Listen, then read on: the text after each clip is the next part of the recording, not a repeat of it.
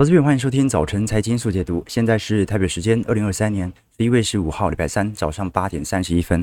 大家好，我是谢廷浩。明早开盘前半小时，我们在这边陪伴着各位一起解读国际财经新闻、时事变化。OK，那十五个月以来，我们看到美国在通膨数据当中最亮丽的数据终于出炉了啊！昨天十月份的通膨哦，年增都不重要了，重点是月增居然趋近于零了。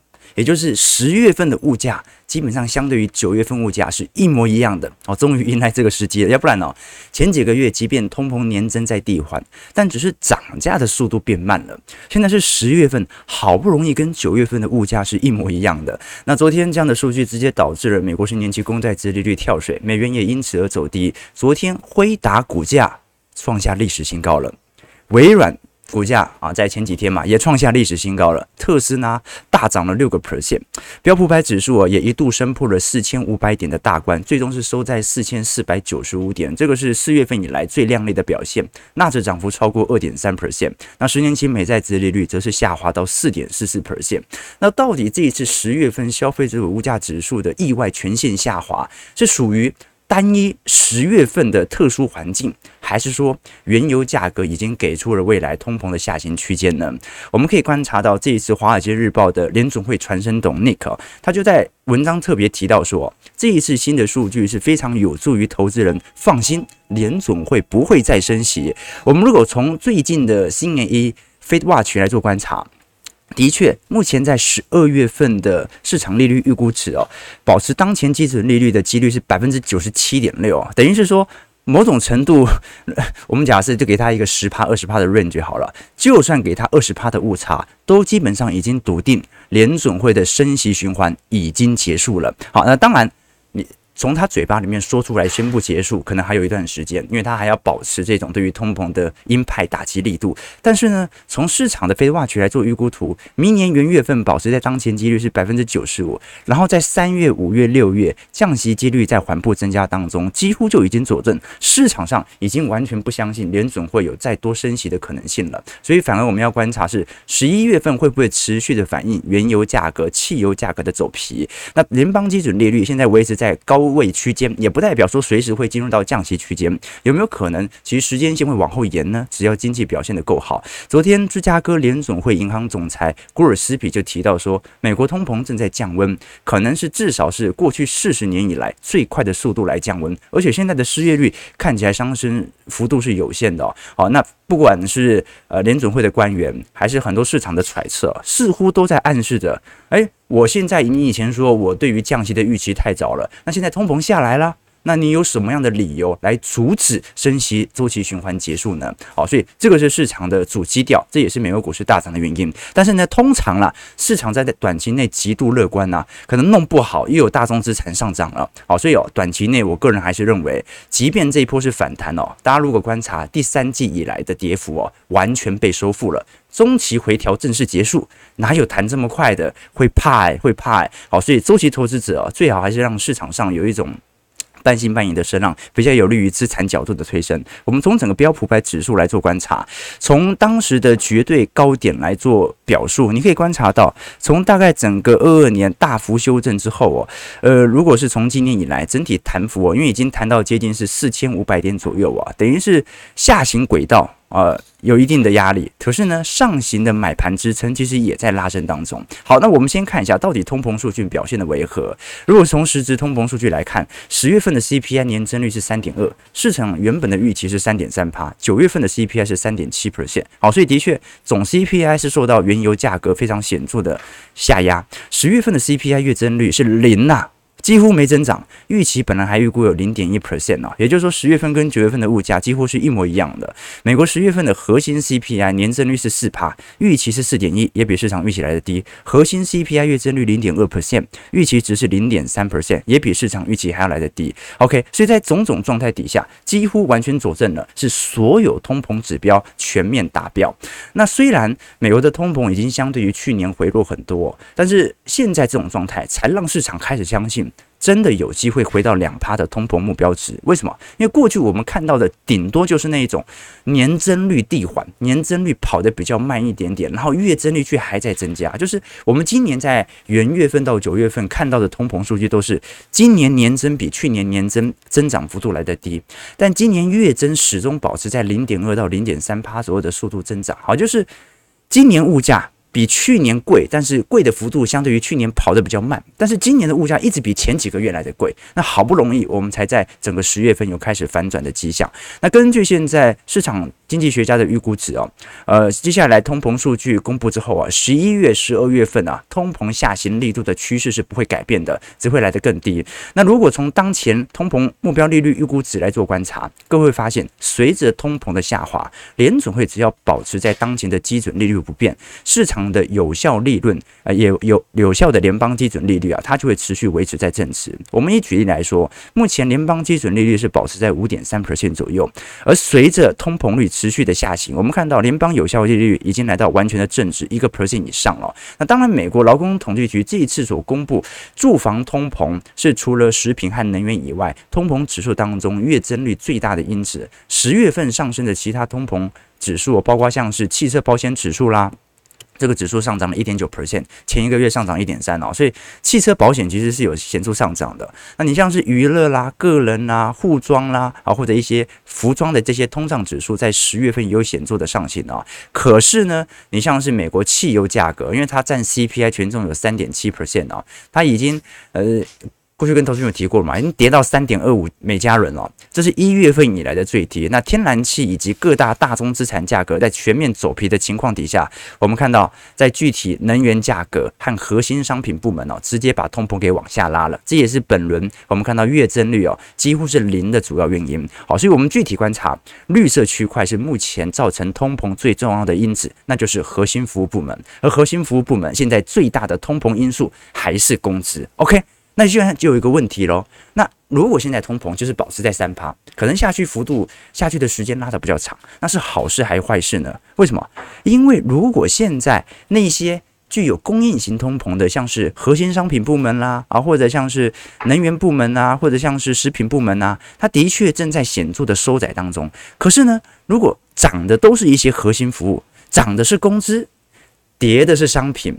跌的是能源，那这对于经济是一件坏事嘛？这就不一定了。我跟投资人分享过，大多数人其实没那么讨厌通膨，大多数人是讨厌自己的工资跑不赢通膨。现在工资在涨，物价在跌，这种反转的现象。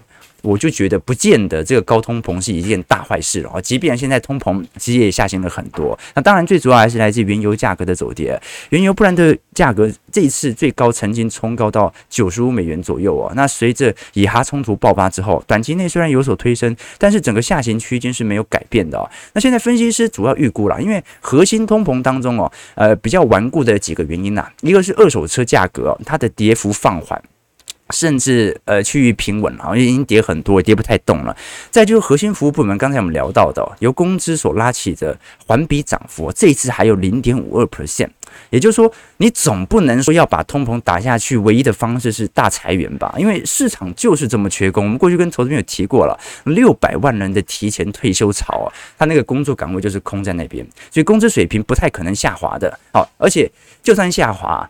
它应该也就顶多趋近于零，工资水平是很难进入到通缩的。为什么？因为有工会的问题，有法规的问题，所以它没办法短时间内这么大规模的裁员。它一定要让金融风险发生，进入到全面性的经济紧缩，才有可能会因此发酵。好，那不管如何，刚才提到了这一次通膨的数据表现出来，下行幅度很快，使得市场的降息预期哦，好开始有所拉升。那我们要先观察降息预期，当然跟长债的看涨程度是有一定的联动度的。我们以美银。最新的观察角度，美银哦这一波认认为的比较极端啊，他认为通膨不只是下行，而且会很有可能在明年进入到通缩环境。也就是说，他相信明年的经济衰退已经无法避免，工资水平将即将因为大规模的失业而受到冲击。所以呢，呃，美银最近的调查显示哦，大多数他的基金经理人针对债券的看涨程度是金融危机以来的最高，他们坚信利率将在二零二四年。底以前大幅度的走低，那的确啦，基本上从二零一一年到二零二一年，的时候啊，市场上对于债券的配置的意愿都是显著下滑的，这很好理解啊。这个一一年到二一年哦，啊。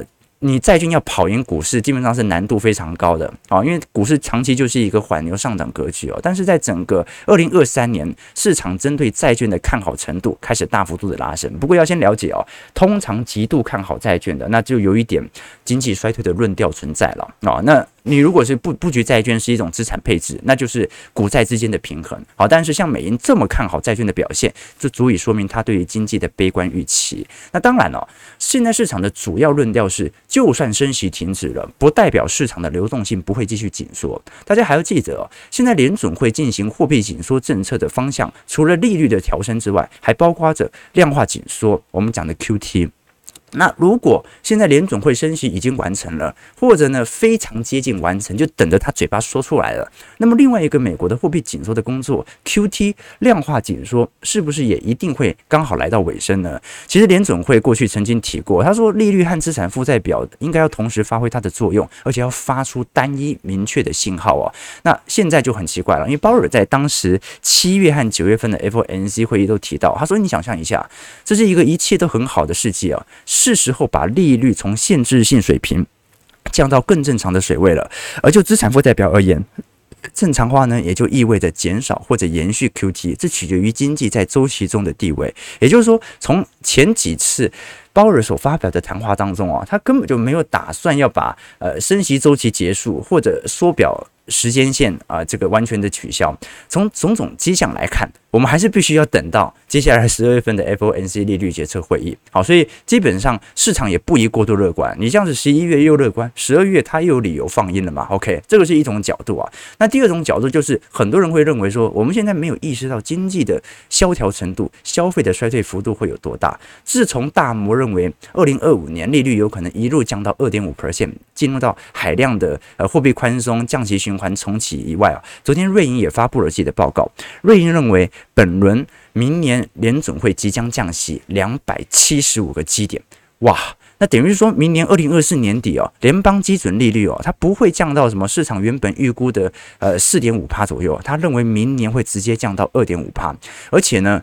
因为由于明年迎来了显著的大衰退，二零二五年年初啊，最终利率会降到一点二五 percent，明年美国经济将呈现完全崩盘。好，这个是瑞银最新所报告的预估值哦。那从这些报告你都看得出来，美银这么看好债券，大摩认为明年降息预期远远大于现在大家对于明年的降息幅度，瑞银认为明年就崩盘了嘛，最终利率降到一点五趴，那得降多少？降四百个基点哦。所以呢，从这些状态就说明一件事情。多数机构商其实也包含了一部分散户啦，仍然认为本轮的上涨是不合理的，呃，抱持着过度怀疑的。你加上巴菲特的论调，基本上都透露着现在这种利率型产品呢，它的 CP 值甚至都比股票市场来得高。好，这个就是市场的主要氛围。但是也说明一件事情，市场到现在，你不要以为涨到现在就是市场就变极度乐观，它只是短期乖离拉高的那种短期情绪，中期情绪来看。市场还是半信半疑的，市场还在怀疑现在的涨幅是真的还是假的，即便是他自己买上去的。我们可以观察到了这一些呃，我们看投行的报告啊，它当然是有一点道理的。比如说在这一次财报当中啊，虽然大部分美国五大科技股的实体表现哦，EPS 和营收都比市场预期来的高，但是在提到 weak demand，也就是弱需求啊的。字眼的标普五百指数在财报当中提到的次数啊，的确相对于过去几年高了不少。可是我们要很清楚一件事情啊，其实认为会有弱疲惫、弱需求这个字眼，早在二零二二年中旬就已经大幅度出现了。这是第一件事情，你就感觉就是利空一直都在，但是最后呢，股市也不太反映这个了。那另外一件事情呢，是昨天二手劳力士。和百达翡丽手表价格上个月又跌到了两年以来的新低。好，那如果市场上真的有如三季度消费如此之靓丽，为什么对于高价手表的需求却持续下滑呢？好，所以啊，种种迹象啊，我们到时候还会跟投资朋友分析不同的数据哦，都看得出来一件事情，那就是。目前的讯息哦，还是有一点多空交杂的。我们知道获利很好，可是我们知道消费有一点感觉要下弯的感觉。我们知道股市涨得有点过头，但是你要我现在敢做空也没人敢。这个就是当前的氛围啊。那市场啊，总在半信半疑中成长哦。啊，你像台北股市今天没有意外的话，应该是蛮容易拉破万七的啦。呃，但是我们要了解的一件事情是，啊，对，我前几周才不是才统计会不会上万七嘛？好，大家还记得那个时候的聊天室吗？八成的人都认为不会。前几天我问大家会不会上万八？好，那 一半一半啊，一半一半了。OK，我讲，股市真的就是这样子，短期的行情真的是无法预测的。你只有一件事情能够预测，就是它的获利。明年的获利会不会比今年好？会的话，它股价创新高是很正常的事情。好，我们看看道琼工业指数的表现，道琼上涨四百八十九点，上涨一点四三 percent，是在三万四千八百二十七点，量能没有放大了。不过你看，它几乎快要把前波高点完全给收复了。标普百指数上涨八十四点，一点九一 percent，所以四千四百九十五点，一样非常显著的拉抬现象哦。那 对，照来讲应该要马上要乖离回调了，因为这一波。你不觉得涨点有一点太离谱吗？纳指上涨三百二十六点，二点三七 percent，收一万四千零九十四点哦。费半昨天涨幅最大，一点，哎，一百二十八点，三点六二 percent，收三千六百八十五点。那昨天涨幅相对比较亮丽的资产绩效是属于辉达了。辉达因为昨天股价创下历史新高，每股收在四百九十六点五六块，创下二零一六年以来最长的连涨记录。那因为我记得是下礼拜吧，下礼拜辉达要公布第三季财报，好紧张哦！好，在财报公布之前给他这么高的股价，有点害怕。好，但。但你也了解嘛，既然股价涨高了，那就已经不关我们周期投资者的事情了。我们现在真正要聚焦的几个要点哦，是跟大家分享说，整个市场上投资的氛围，我们要如何去做一个更更宏观的叙述哦。因为你看，我们做周期投资者哦，如果按照乖离啦，我们就不透露指标了，指标通常都是在我们的资源。这个会员资产不会当中分享了，你看每一次逼临到中长期均线，是不是基本上就是一个长期多头建仓的时机点哦？所以呢，我个人认为，其实，在现在的行情当中，我们所面临的处境哦，某种程度已经用绩效来验证我们在过去的周期投资逻辑是完全正确的。只不过呢，大家在乖离拉高的时候哦，呃，也不是一件太好的事情，因为。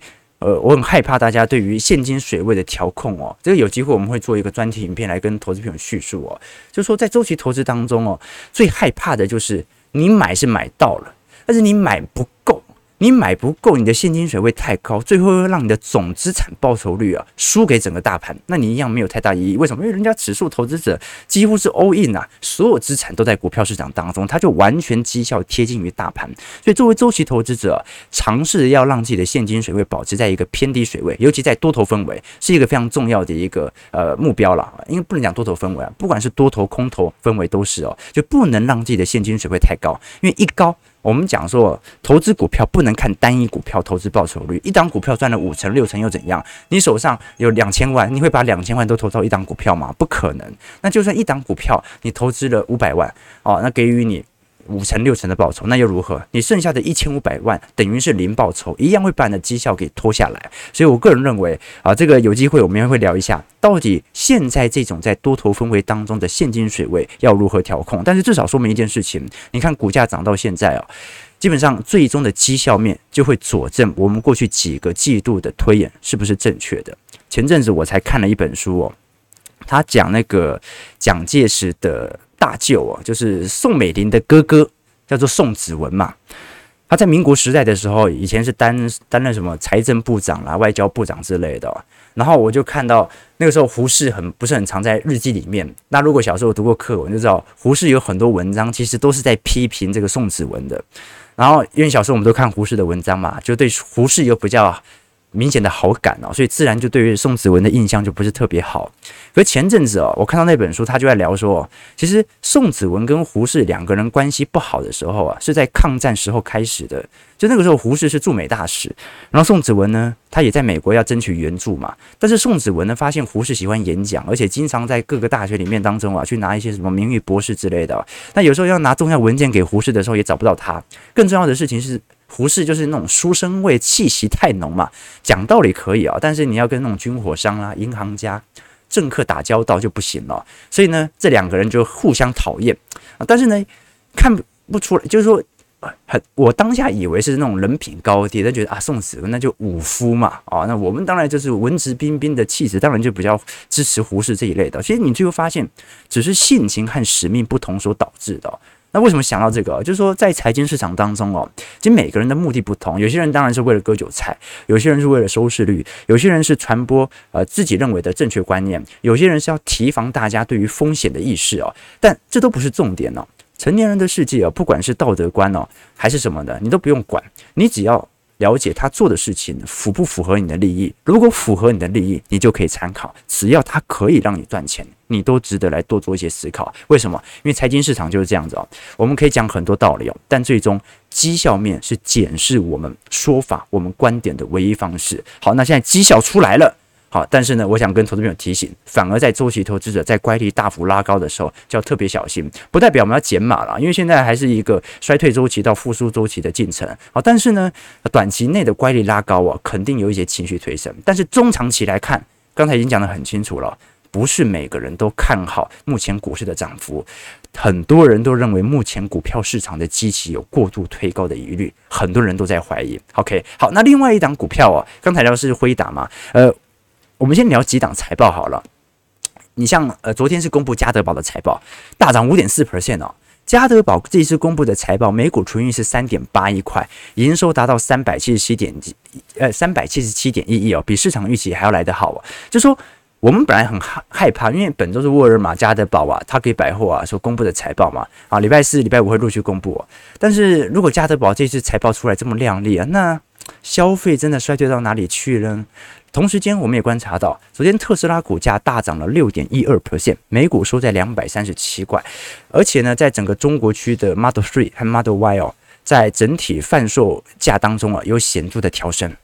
OK，那我们过去跟投资朋友提过，特斯拉是企业获利的一个领先指标，也就是当特斯拉宣布进行全面性的价格调降的时候，通常意味着市场需求比较疲惫，所以他要趁这段时间借由降价来扩展整体市占率。那现在特斯拉开始调涨中国区整体 Model Three 和 Model Y 的整体售价，那是不是意味着特斯拉已经意味着到？景气的复苏期在即呢？马斯克在前两年哦，啊，不能讲前前几个月啦，应该在去年的时候啊，其实发了很多多条推特啊，都针对当前经济形势的评论，都认为是啊，这个衰退要来了啊，这个联总会目前升息升过头了等等之类的。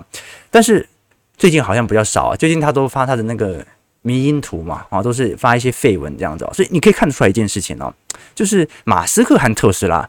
从他的动作来看，所释放的讯息似乎没有这么阴了，对吧？我们从昨天美国汽车工人协会所公布的相关 Experian 等的车辆登记数量啊，从品牌数来看，至少在整个美国市场当中，特斯拉还是稳居宝座的哦。从今年元月份到九月份，特斯拉的总注册量是四十八点九万辆，占了总体市场的电动车大概百分之五十七点四啊。第二名的雪佛龙哦，才才五万辆而已。福特才四万辆，再就是 Hyundai、BMW，整体市场占比是分别是两趴到五趴不等啊。所以投资朋友可以看得出来一件事情，就是特斯拉到目前为止在美国市场稳居宝座，在中国市场降价潮似乎达到了一定的效应啊。三季度虽然财报不好，可是呢，整年它的交车量并没有因此而下调，是不是意味着第四季它的展望是不错的呢？虽然如此啦，但是还是有很多投行哦给予新的报告，对于特斯拉还是抱持着比较显著负面情绪哦。其实很少投行会直接给予特斯拉比较。看空的言论了。第一个是他的散户支持者非常多啊，他有很多呃这种我们讲的机构主力也非常喜欢特斯拉啊。但昨天呢，香港啊港商汇丰哦这一次公布了相对于特斯拉的卖出评级哦，非常明显的呃调降了特斯拉的整体目标价，调降到一百四十六块。哎，这特斯拉目标价现在是两百多块，它把它调降到一百四十六块哦。那为什么有这样的一个言论呢？第一个问题是交付时间的问题哦，特斯拉。呃，在过去二零三零年，他当时的目标值哦是要交付两千万辆的汽车，呃，电动车系统哦。那你我们都很清楚嘛，今年十月份第三季的财报显示哦，特斯拉在三季度的全球电动车交付量是四十三点五万辆，同比增长百分之二十七。前三季是一百三十二万辆。可是按照目前全球汽车市场的消弭，目前来看，特斯拉在未来十年当中是没办法缴出这么多的汽车量的，没办法缴出这么多的电动车交付量哦。就算最后是你的天下，你也缴不出这么多。原因为何？啊，因为今年汽车卖的比去年少，去年汽车产量卖的比前年少，现在的汽车产量仍然远远低于二零一五年到一六年的水平啊。什么意思呢？目前按照汇丰的预估值哦，市场对于汽车产业的需求正在严峻的下滑当中，年轻人是不买车的啦，哦，反而更加流行的是一些 iRent 啦，一些租车系统啦，Uber 啦，所以。未来真正能够发展的是共享汽车，而共享汽车的发展，它也就意味着市场总体的汽车购买量正在大幅萎缩当中。好，所以汇丰他提出了一个重要要点呢，是认为我并不是说特斯拉不会好，特斯拉有可能电动车还会成长，但是由于全球汽车的需求下滑幅度太快了，它根本就没办法供应这么多的电动车，因为市场需求就是没这么多嘛，不是你电动车或者说特斯拉的错。那第二件事情呢，是过去汇丰。他研究很多投行给予特斯拉的目标价的预估值哦，啊，因为特斯拉现在本益比是高达七十倍嘛，这么高的本益比等同于把所有汽车产业的市值全部加总起来，等同于一家特斯拉。好，那为什么给予特斯拉这么高的本益比呢？不可能是因为卖车可以卖到这么多嘛？那当然是有不同领域所给予的贡献。特斯拉当时在整个二零三零年所预估的获利贡献当中哦，百分之三十九是来自于 FSD，我们讲的自动驾驶系统哦。但是到目前为止哦，特斯拉的自驾系统哦，在美国也已经发展到瓶颈了，就说自驾系统并没有想象中来得这么可靠，尤其在东亚各地当中啊，不管在中国市场、台湾市场等等哦，所面临的车况啊，就是因为呃大。大陆是比较说电动车嘛，台湾有很多机车嘛，它能不能顺势的克服，这个是有非常大难度的。所以真的自驾系统能够带来这么多的营收吗？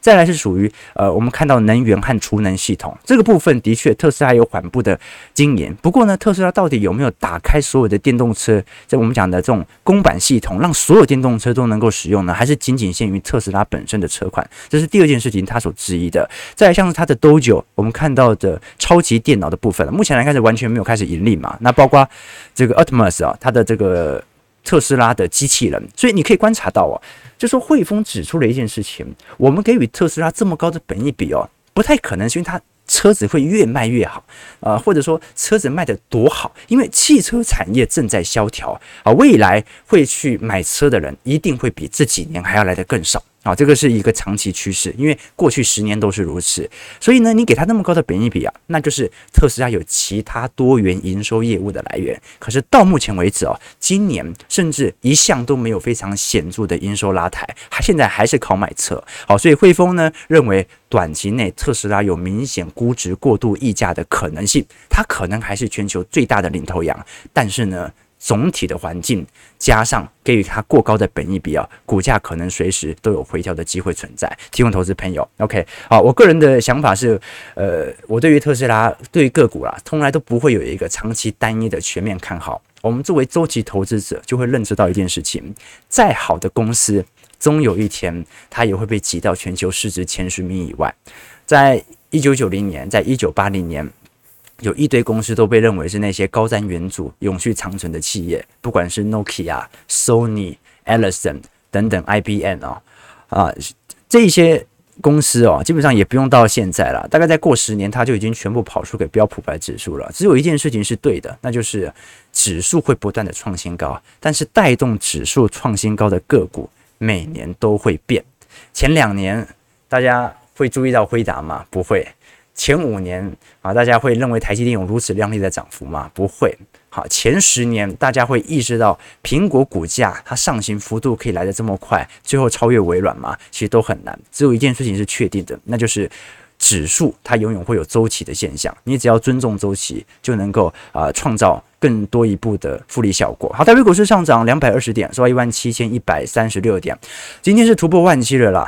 那整体量能反而不大，那个两千两百亿到两千三百亿左右啊。好，所以 OK，那我就来看吧。啊，会不会挑战万八呢？会不会挑战？我看一下投资朋朋友分享的一些观点哦。如果能够随时都能够租车，要用的时候就用的话，那的确现在连维护成本都不需要了。今年钱都压股市，明年房价修正，再从股市套现来买下一户哦。呃，这个就真的不一定了哈。我我如果按照目前股票市场的上涨情况，加上科技业在第四季的全面复苏哦，呃，我们不能说哦，服务业还有更多的买房需求，但是哦，按照过去两年。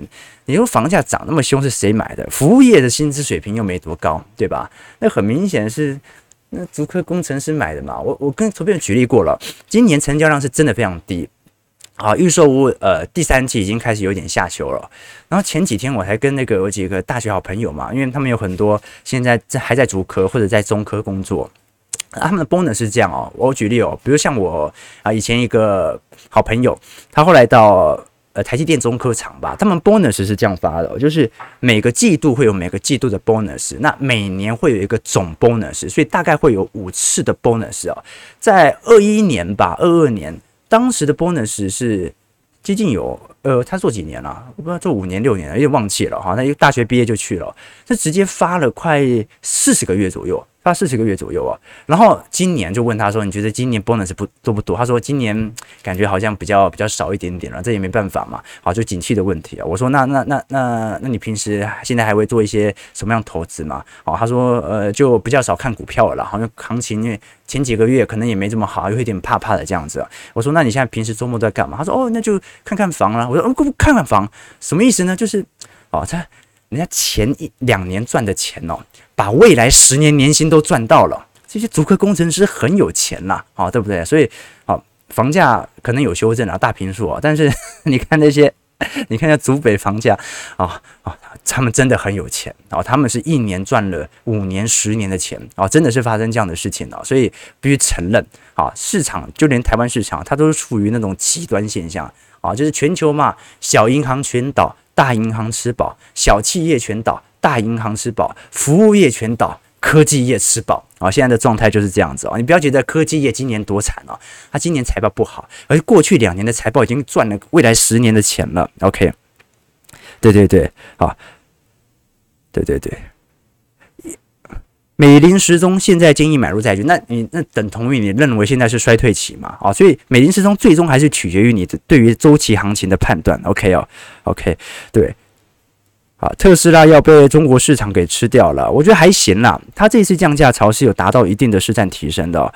OK，对对对，买不起房要怎么跌？好，那不会啊，刚需还是在啊。好，我把房子再切一切，总价压到一千五百万以下，你还是得买啊，对不对？好，那啊，如果一千五百万的房过了几年又涨到两千万怎么办呢？那得把房子再切更小一点点，然后再卖你一千五百万。一千五百万大概大概是年轻人的极限嘛，对不对？好，你就一直切，一直切。你以为香港那个叫什么？